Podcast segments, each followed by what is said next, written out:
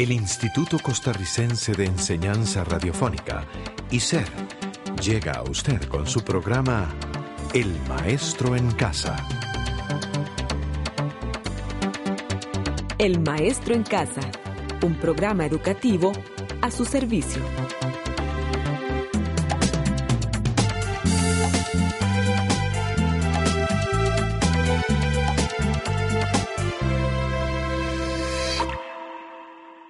El maestro en casa es un gusto entrar en sus hogares y centros de estudio. Qué placer tenerlo de nuevo como oyente esta semana tercera de Estudios Sociales en el nivel Ujarras. Le agradecemos que dedique unos minutos de su tiempo para compartir con nosotros sobre distintos temas. Hoy estudiaremos sobre las características del clima de América. América es el continente más extenso de la Tierra. Cuenta con una extensión de 14.000 kilómetros de largo en dirección norte-sur, que abarca desde Alaska hasta el Cabo de Hornos en el sur. Su larga longitud es la característica que lo hace poseer todos los climas, el de montaña, el desértico, el tropical, el templado, el de nieve y el polar. Imagínese la riqueza de flora y fauna que puede encerrar el tener tantos tipos de climas. El guanaco, primo hermano de la alpaca, la vicuña y la llama, con una población de alrededor de 3.000 individuos, es uno de los animales más representativos del sur americano.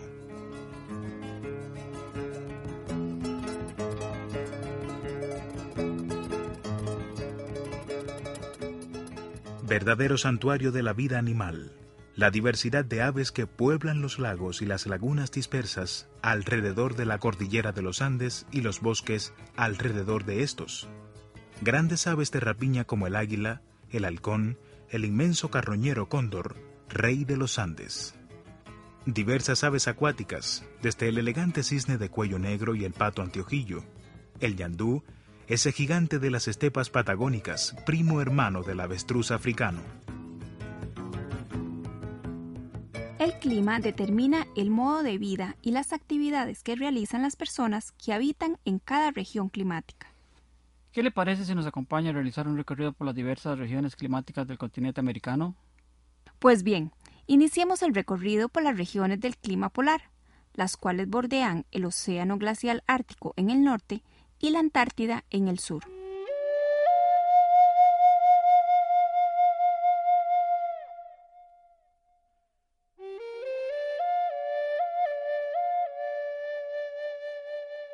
Los habitantes más comunes de las regiones polares son el oso polar, la foca, el reno y el perro. El oso es un animal que puede pesar hasta 800 kilos o más y se mueve sobre los cielos, salvándolos con habilidad de acróbata. El color de su pelaje se confunde con los cielos. Hábil nadador, hábil saltador, corre sobre los cielos o témpanos flotantes persiguiendo a las focas o buscando nidadas de pájaros marinos para no dejar ni las cáscaras de los huevos ni las plumas de los pichoncitos. Los esquimales persiguen a los osos para comer su carne y aprovechar su piel. La casa de uno de ellos es motivo de fiesta entre los habitantes de ese solitario y frío paisaje. La foca le brinda a los esquimales su piel para los trajes, su carne como alimento, su grasa para calentarse y para alumbrarse en las ventosas y frías noches, cuando el termómetro puede marcar 50 grados centígrados bajo cero. Los perros tiran de los trineos y los renos le proporcionan leche, de ahí que la riqueza de un esquimal es su rebaño de renos. Ese gélido y blanco paisaje corresponde al clima polar, donde el frío es extremo y el verano es muy corto. La temperatura más elevada es 10 grados Celsius y la nieve es la principal característica. Por eso es imposible la práctica de la agricultura.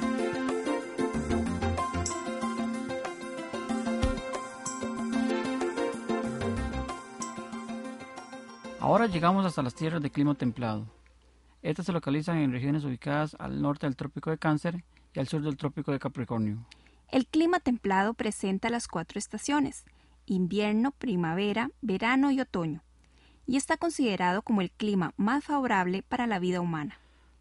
Las regiones de clima templado presentan bosques con árboles como el ciprés, el abeto y el pino. Los suelos se aprovechan para el cultivo de cereales y frutas, como ocurre en las planicies de Norteamérica y en la pampa argentina. Tengamos presente que Estados Unidos es el mayor productor de cereales de América y ocupando Argentina el segundo lugar.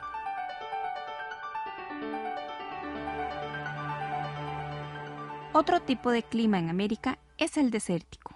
El clima desértico se localiza en Arizona, Nuevo México, Nevada en Estados Unidos y el norte de México, y Atacama en América del Sur. El clima desértico presenta altas temperaturas en el día y gélidas en la noche. Presenta nula precipitación. En las regiones desérticas la vegetación es muy escasa y de ellas sobresalen los cactus y los arbustos espinosos. De esas regiones cálidas y áridas de poca población, nos trasladamos a las regiones de clima ecuatorial, donde llueve todo el año. El clima ecuatorial es propio de la región amazónica, en América del Sur, y la costa caribe de América Central. Ahora recorreremos parte de la selva tropical.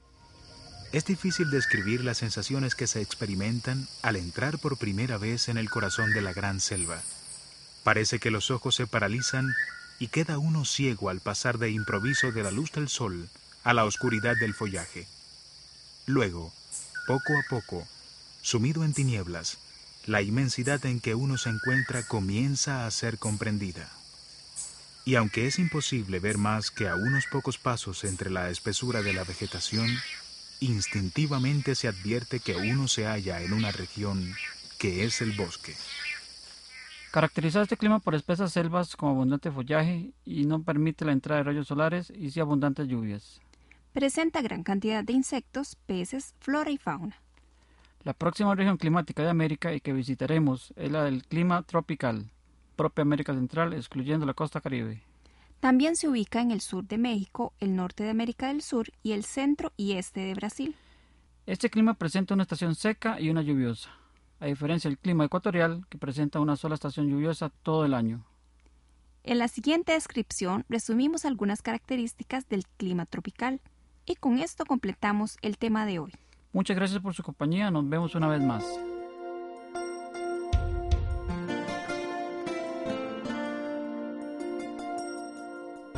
La aurora surgió ante nosotros sin que advirtiéramos el momento preciso empezó a flotar sobre los pajonales un vapor sonrosado que ondulaba en la atmósfera como ligera muselina. A lo lejos, al nivel de la tierra, apareció un celaje de incendio, una pincelada violeta, un coágulo rubí.